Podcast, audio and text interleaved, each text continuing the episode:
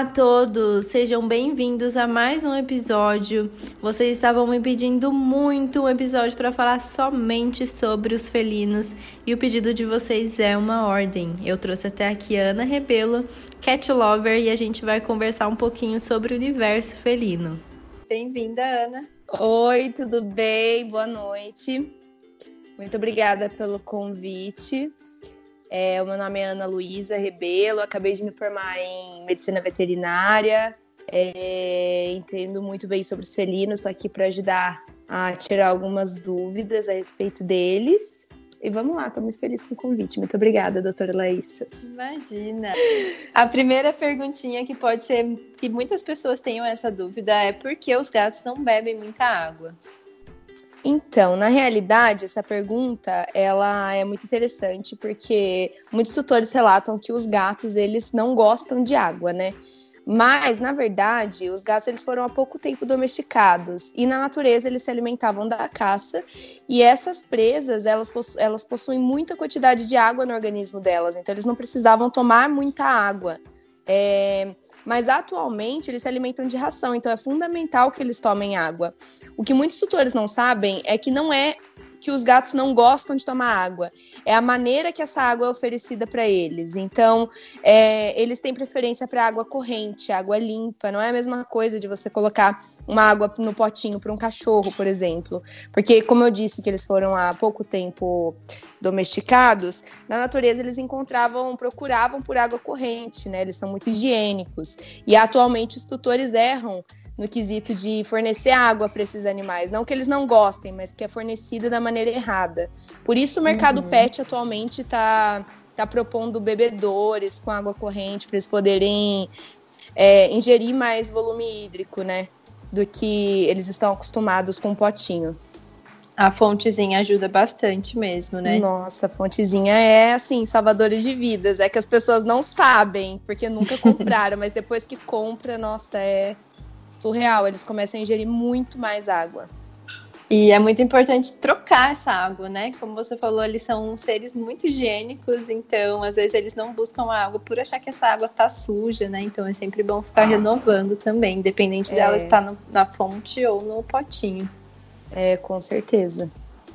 É, eu ia te perguntar dicas de manejo da água, então acho que já entra a fonte, né? Ah, é, sim.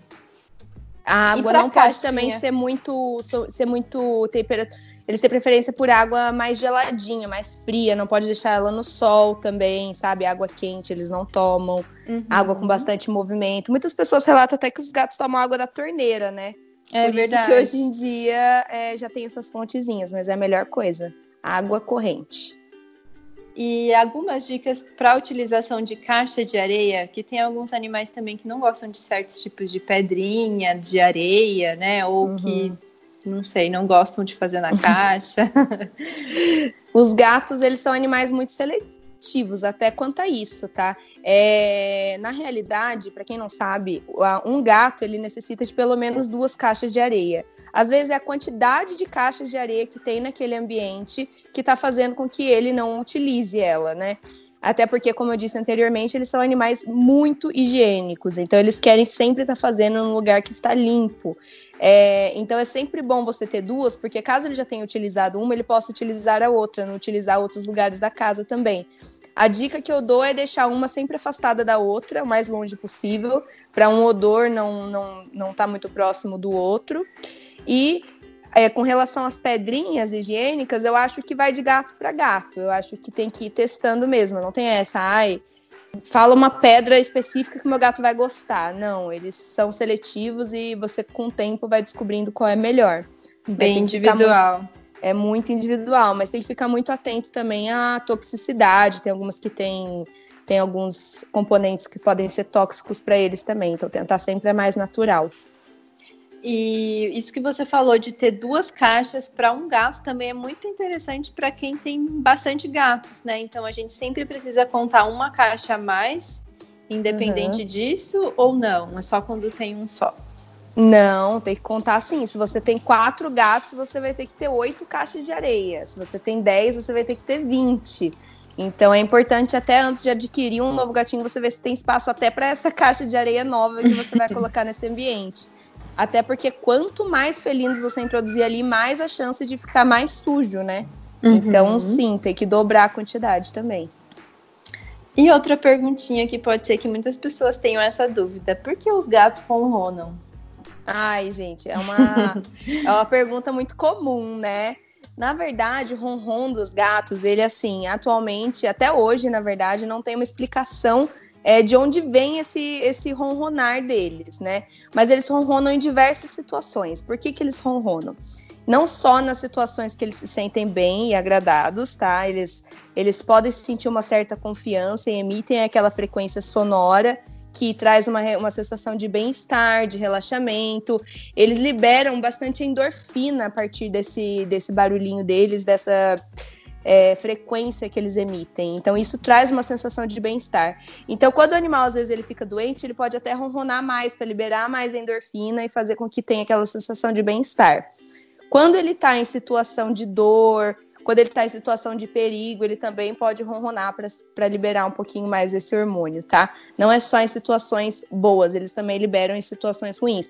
Mas na maioria das vezes, né, os gatos eles ronronam quando eles estão se sentindo seguros, quando eles estão bem. Algumas pessoas dizem até, você deve entender melhor do que eu, que a frequência deles pode ser até reikiana, chamada uma frequência reikiana. Eu já ouvi falar muito disso. Não tenho certeza absoluta porque eu não me aprofundei no reiki mas a frequência deles é muito benéfica para o organismo deles. E não são só os gatos, que... são todos os felinos também.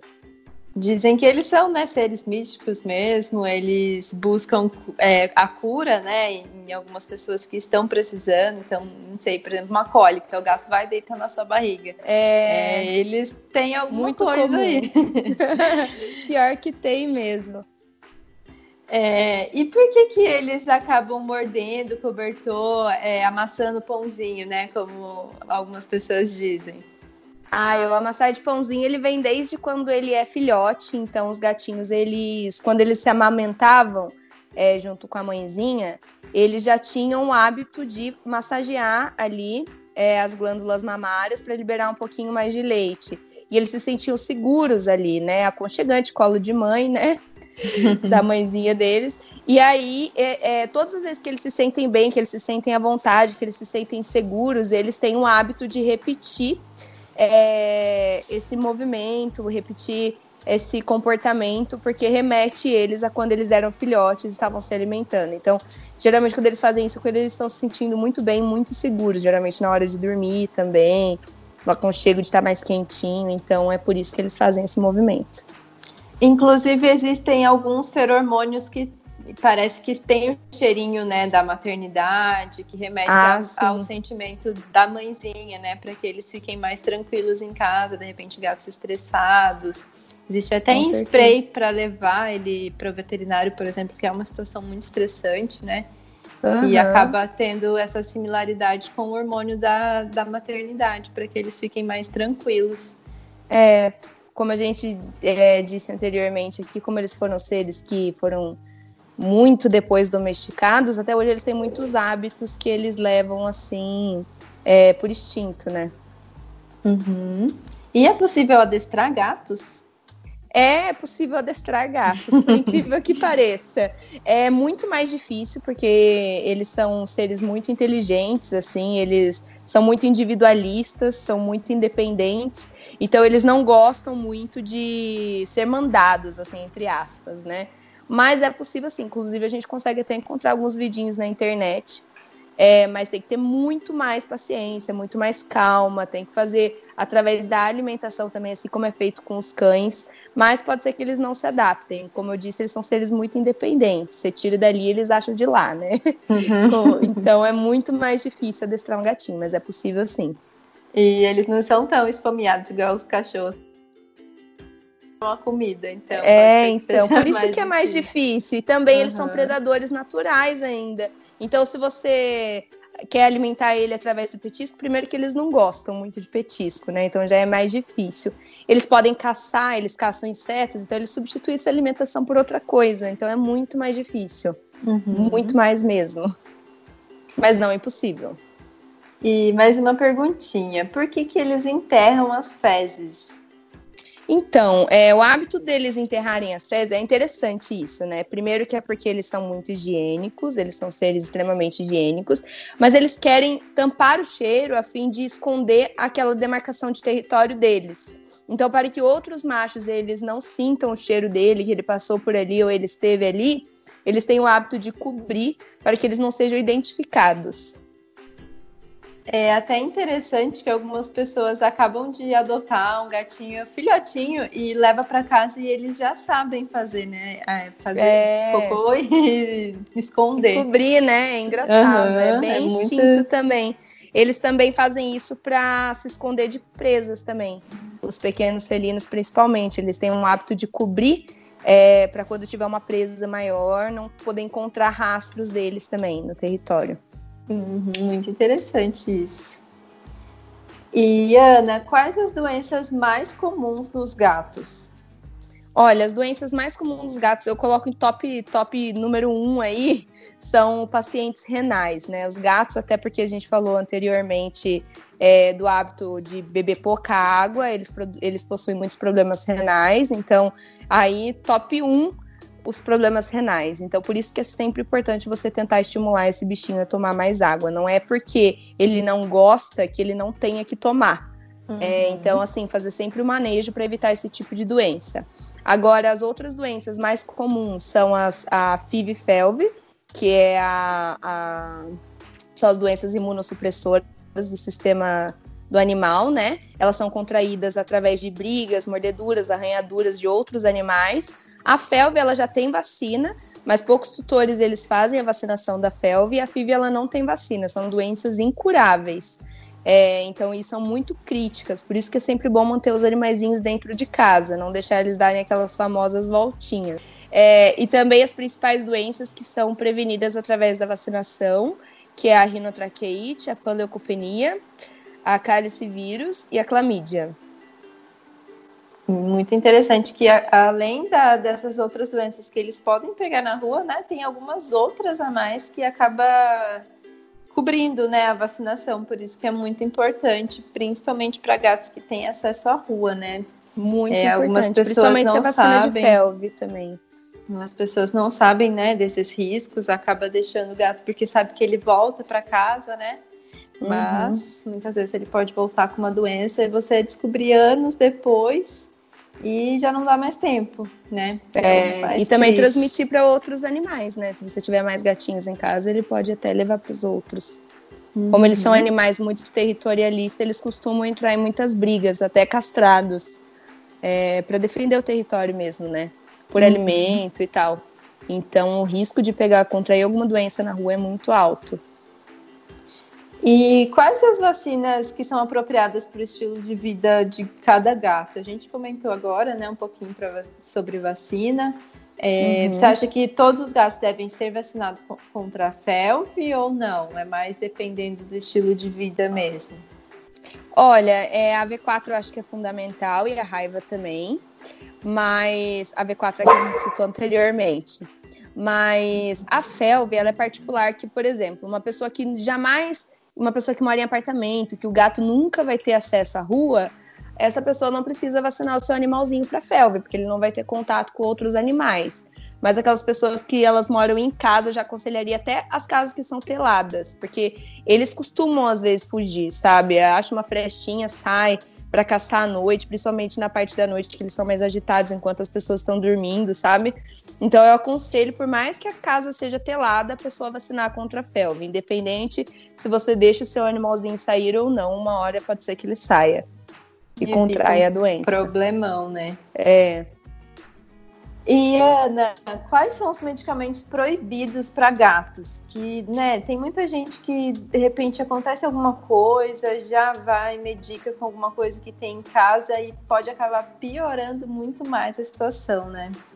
É, então, o que que acontece, né? Os gatos ele têm um metabolismo muito diferente do nosso e dos cachorros também. O fígado deles é diferente, né?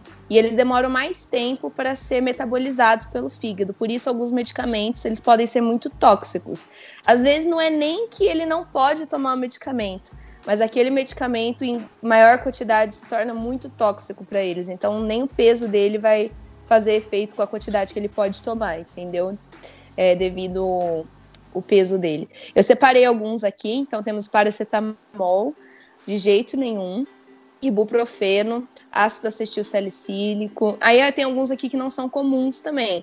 É, fenazopiridina, benzoato de benzila, é, permetrina, mas aí não são comuns, tá? São medicamentos que não são comuns. Eu daria mais ênfase para paracetamol, ibuprofeno e o AS, né? O ácido acetil uhum. salicílico. Todo mundo que tem em casa. Então, é, tomar a, muito cuidado com essa medicação. Inclusive a dipirona, né, para gato, Nossa, a gente tem que fazer com também. intervalos maiores, né, porque eles não metabolizam com tanta rapidez igual os cachorros, e é um medicamento muito comum, né, da gente ter Muito comum, inclusive os médicos veterinários, eles até podem receitar dipirona, né, é até que eu tinha, tinha dito anteriormente mas a dose dele muito reduzida.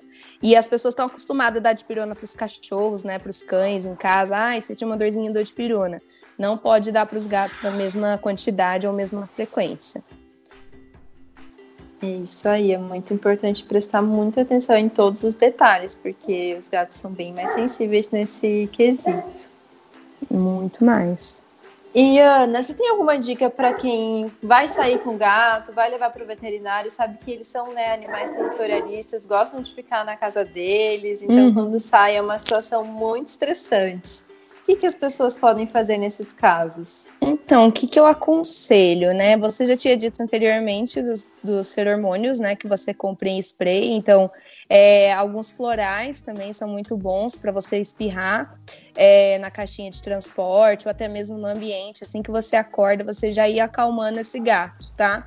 As caixas eu aconselho que elas não sejam completamente abertas. Então, para ele não ver o movimento, para ele não ouvir muito barulho, para ele não. Aquelas caixas que são completamente abertas, não são muito vedadas, elas podem ser muito estressantes para eles. É, então, assim, sempre dar uma forradinha, cobrir, deixar bem quentinho e ser o mais discreto possível. Nunca pegar o animal assim, sair correndo atrás dele antes de ir para a clínica. Isso pode dar até alterações exame, no exame que ele uhum. for fazer ali na hora, devido ao estresse. Então, tentar ser o mais discreto possível e com caixas que são mais fechadas, para ele não ter um, menores também, não caixas muito grandes, que ele pode se movimentar muito, para ele não ver o que está acontecendo, para ele não sentir aquela aflição antes de chegar ali na clínica. E o manejo do veterinário também é muito importante, né? A, a partir de quando ele chega lá, já deixar ele mais à vontade, não deixar ele aflito com a situação, preso, entendeu? Eu acho que o gato ele devia chegar no consultório já soltar e já deixar ele desbravando ali para ele se interagindo com o ambiente. Não que nem os cachorros, que, que podem ficar presinhos ali, vai até solto dentro do carro, né? Que não liga muito. Uhum. Eles ficam muito estressados. É interessante também até no própria clínica já, né? Deixar eles longe de um cachorro que esteja por perto, né? Que aí o gato vai surtar dentro da caixinha. Se ele já tiver, né, toda essa situação, ainda chega na clínica, tem um cachorro latindo é, do lado dele. Nossa, aconselho, inclusive, muito. esperar, esperar com ele dentro do carro, né? Com as janelas abertas, não deixar ele perto desses animais que pode estressar muito mesmo. É muito importante isso que você falou. Eu valorizo as clínicas que separam os uhum. cães dos gatos. é, até na internação, né? Pode até dificultar o gato a se recuperar, né? devido ao estresse. Nossa, muito. Dificulta uhum. muito. Eles são animais que eles são influenciados muito pelo ambiente, pela temperatura, pelo odor, pelo barulho. Então, eles qualquer mudança no ambiente pode estressar eles demais, cair a, a imunidade desse animal, vai ser muito mais difícil de tratar. Uhum, é, tem que tomar muito cuidado mesmo com o estresse, né? Até ele pode ter problemas urinários por estresse, né? Obstruir, pode acontecer. Obstrução muito comum. Você deve pegar alguns gatos, né? Uhum. É, estressadinhos. Já fez acupuntura em gato alguma vez? Já, é muito tranquilo, assim, alguns, né? É, o efeito neles parece que é um pouco mais rápido também, de relaxamento, e eles Jura? são muito sensitivos, né? Eu vejo o gato muito sensitivo. Então, uma agulhinha, uhum. eles já. Alguns não sabem o que está acontecendo no primeiro momento, então fica um pouco estressado, ansioso. Mas uhum. depois que eles acabam relaxando, já é bem mais tranquilo.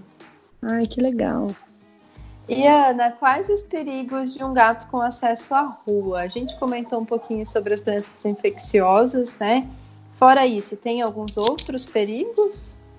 Tem, é, o perigo dele não só é, contrair alguma doença, se envolver em alguma briga, né? Então, esses animais, eles são muito predispostos a terem abscessos, é, na, na, pele deles mesmo, tá? A ferimentos também, atropelamento. O que, mais, o que é mais comum é o gato se envolver em algum atropelamento, porque como eles são seres noturnos, eles costumam ficar muito agitados na, no período da noite. Atravessa a rua correndo atrás de presas, é, atrás de algum bichinho ali e corre o risco de ser atropelado, né? E o abscesso é muito comum a gente pegar abscesso em gato, porque a pele deles é muito é rica em queratina. Então, quando ele se envolve em alguma briga, alguma mordedura, é, a pele ela cicatriza, mas embaixo da pele vai estar tá ali aquelas bactérias, né? E depois estouram vários abscessos pelo corpo, pode se espalhar, pode ficar muito grande, é muito difícil de tratar. É, temos também aí as doenças causadas por fungos, como a, a esporotricose, que é uma doença muito comum atualmente, ela está cada vez mais se espalhando. Ela é uma zoonose, então ela pode transmitir também para os, para os tutores, para outros animais, para cachorro também, para os animais que estão em casa. Muito difícil de tratar, é uma doença muito terrível, causa muita dor. O período de tratamento é lá os seus de seis meses a um ano de tratamento. Nossa, então, muito tempo. É muito tempo tomando antifúngico muito, muito forte, que é o itraconazol, só que a dose de miligramagem é muito alta. Então, assim, são diversos riscos. Não é só pelo fato de ah, contrair uma doença. Até porque a gente não pode falar desse jeito, porque doenças são muito graves, né? Mas você está envolvendo o seu pet assim em diversos riscos quando você libera ele para dar aquela saidinha que a gente acha, ah, não, estamos prendendo. Esse assunto é polêmico, né? As pessoas falam, ah, eu vou prender o meu animal, ele fica triste, ele fica chateado. É, como que eu prendo um animal que por instinto quer sair? Mas aí isso daí vai de cada tutor. Ou você arrisca a vida dele, porque eu acho que essa pessoa está arriscando a vida, a saúde dele, o bem-estar dele. É... Ou você deixa ele dentro de casa seguro com as vacinações em dia, que ele não vai correr nenhum risco, tanto para ele mesmo quanto para outros animais ou pessoas. É, agora você comentou sobre isso, né? Então, não só o gato, mas a gente também corre risco com a saidinha dele, né?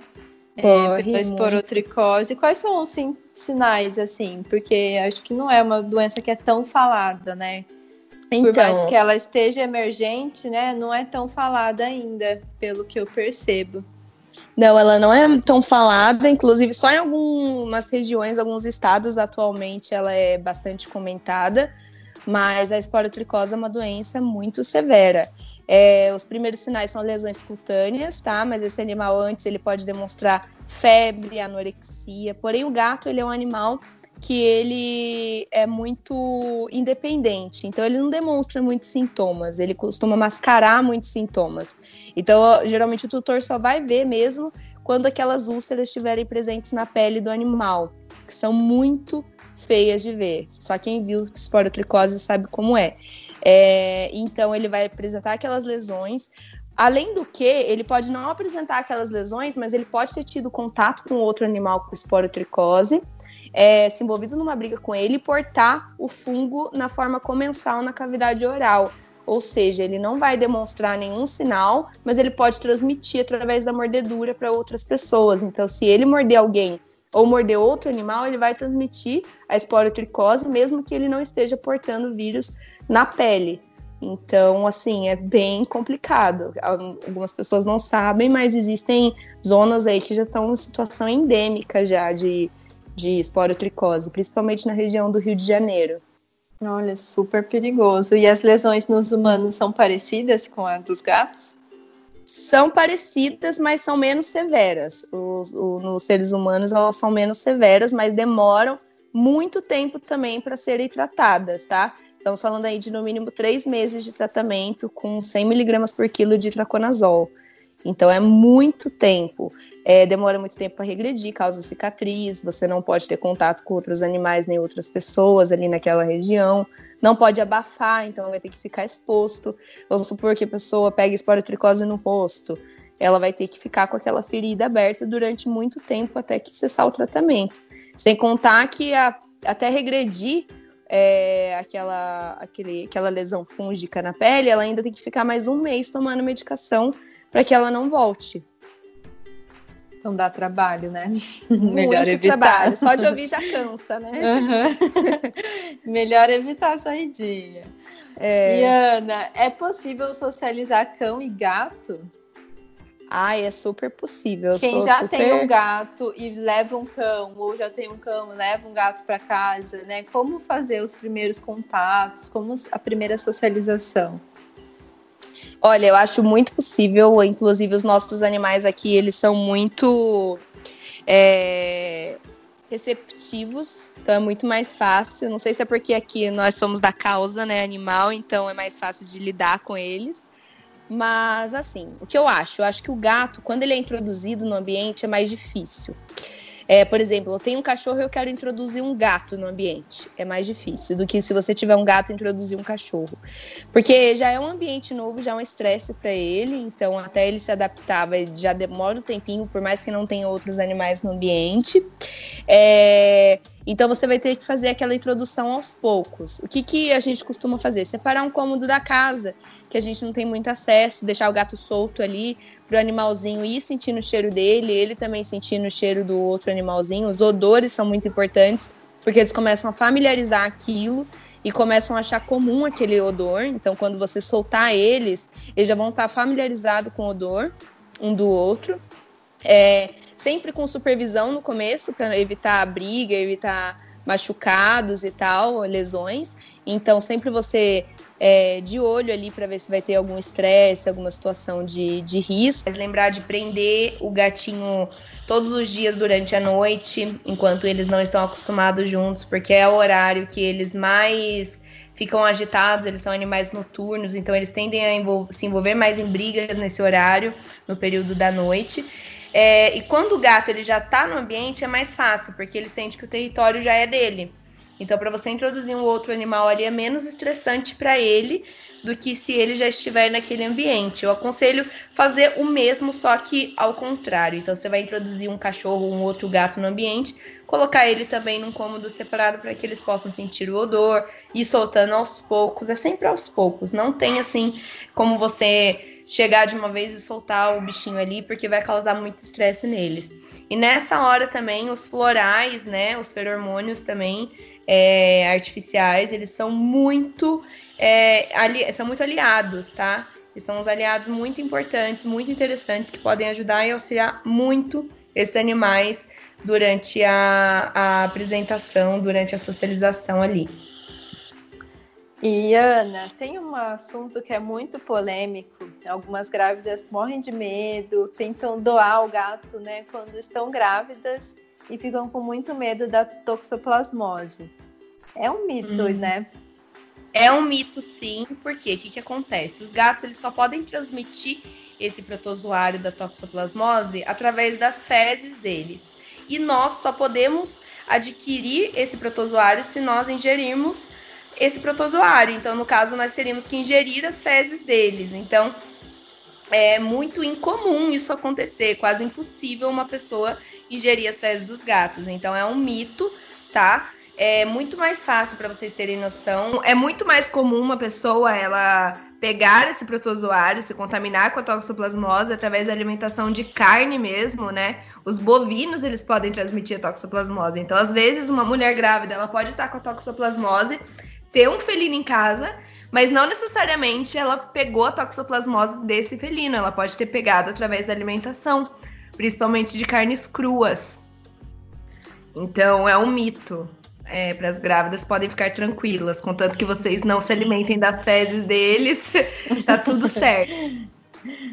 Uh, e Ana, a gente falou um pouquinho no começo sobre a água. E os gatos não gostam muito de ter o contato né, com a água, igual um cachorro que nada, né? Por exemplo. É, então, os banhos nos gatos são indicados? Olha, é, os banhos nos gatos eles não são tão necessários porque eles não têm tantos odores assim como nos, os cães, né? Eles costumam se auto-limpar, eles tomam o próprio banho deles, eles se limpam bastante através da lambedura, tá? Mas Se o, o tutor quiser dar um banho no gato dele, não é contraindicado, ele pode dar um banho no gato dele só que vai ser um pouco mais estressante. Então, existem algumas coisas que você pode fazer: dar um banho um pouquinho mais morninho, dar em casa mesmo, ao invés de levar no pet, porque o pet pode ser um ambiente muito estressante para esses animais. É, não é contraindicado, mas também não é tão necessário, não é uma coisa que você tem que fazer com muita frequência. Então, existem gatos aqui em casa que a gente quase nunca dá banho. A gente, é, a não ser que seja numa situação assim que eles estejam muito sujinhos mesmo, mas não, não tem contraindicação também. Uhum.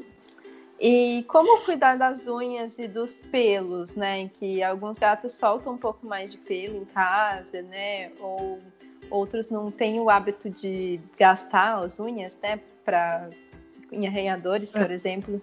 Como que a gente pode ter esses cuidados em casa? Olha, é, como eles vão viver dentro de casa, eles não vão utilizar aquelas unhas para caçar, né, para se alimentar, então você consegue aparar as unhas por si só. Por conta própria, o tutor com manejo, assim, aprendendo direitinho, é, o médico veterinário ensinar para ele o manejo correto da, de aparar as unhas, ele mesmo consegue fazer essa, para, essa aparação de casa mesmo, tá? Ele, então, só que cresce muito rápido, lembrando que não é uma coisa que você vai cortar hoje, vai demorar anos para crescer, vai crescer super rápido, porque eles vão procurar objetos para afiar. Então, outra dica também é ter arranhadores dentro de casa, objetos para eles poderem afiar essas unhas, para eles não se utilizarem de móveis, por exemplo, sofá, cama, porque eles vão querer afiar novamente essa unha. É por instinto, tá? Mas você pode aparar essa unha com a maior segurança se você souber e tiver aí um manejo correto. O próprio tutor consegue. Com relação aos pelos, é, alguns animais. Na verdade, eu acho que os gatos eles soltam muito pelo, muitos pelos, né? Não é tal raça solta mais, eles soltam muitos pelos. Mas existem aí é, os rastelinhos, né? Que a gente pode é, passando no, na pelagem deles todos os dias. Isso ajuda muito, porque eles não vão andar por aí soltando os pelos deles. Nós vamos estar tirando, né? Os pelos que já caíram diariamente. Isso ajuda muito. Existem algumas luvas coletoras hoje em dia que a gente passa fazendo carinho neles mesmo e consegue tirar o excesso de pelos que já se soltaram. Mas é só assim mesmo, não existe um cuidado especial. O que você pode fazer também aqui, ó, como já estamos conversando com a nutricionista, é alguma suplementação, né, com ômega que ajude na pelagem desses animais também, para eles não perderem muita pelagem, né? Mas os gatos eles soltam muitos pelos é, devido à fisiologia própria mesmo, não é uma coisa assim, ah, é causada por uma doença nem nada. Você vai ter que ter um manejo, um controle de cuidar todos os dias daqueles pelos, se você não quiser que eles fiquem espalhados pela casa. Mas é uma coisa natural, não é nada que você deva se preocupar ou achar normal. Eles soltam muito pelo mesmo, muito mais do que os cachorros. Muito bom, Ana. Essa era a última pergunta. Adorei a sua participação Ai, aqui no meu espacinho. Conheço a sua paixão por gatos, por isso que eu te chamei aqui. É muito bom falar do Ai, que a gente gosta, né? É muito mais fácil também. Uhum. Então é isso. Muito obrigada pela sua participação. Sempre quando precisar falar de gato, eu te chamo de novo para a gente bater mais papo Ai, sobre assuntos mais específicos. É, uhum. E é isso. Obrigada mesmo. Muito obrigada, fico muito feliz pelo convite, é uma paixão mesmo, eu amo esses felinos, assim, vai ser um prazer. Foi um prazer estar aqui e será um prazer novamente, caso você precise fazer alguma outra entrevista. Muito obrigada, fico muito feliz e muito sucesso aí. Obrigada, e para quem ficou com a gente até agora, até o próximo episódio, eu espero que vocês tenham gostado.